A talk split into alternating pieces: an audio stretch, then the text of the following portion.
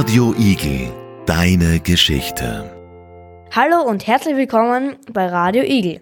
Heute geht es um ein außergewöhnliches Thema, nämlich binäre Zahlen. Wir sind Sander und Konstantin, der dritten Klasse an der Klecks. Was ist die Klecks? Die Klecks ist eine Ganztagesschule in Graz mit einem außergewöhnlichen Lernkonzept, wo man zum Beispiel auch Radio machen kann.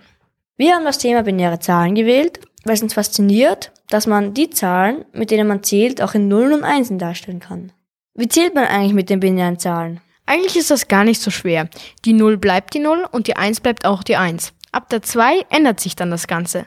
Die wird dann durch die nächsthöhere Zahl, die man mit 0 und 1 bilden kann, dargestellt. Also die 1, 0.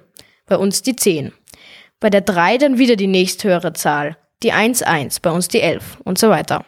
Also 0, 1, 10, 11. Und die 4 wäre dann eine 100, also die 100. Und die 5 wäre dann eine 101, also wieder die nächste höhere Zahl. Was bedeutet eigentlich 0 und 1? 0 bedeutet Strom aus. 1 bedeutet Strom an. Da sind wir gleich beim nächsten Thema. Wer benutzt dieses System?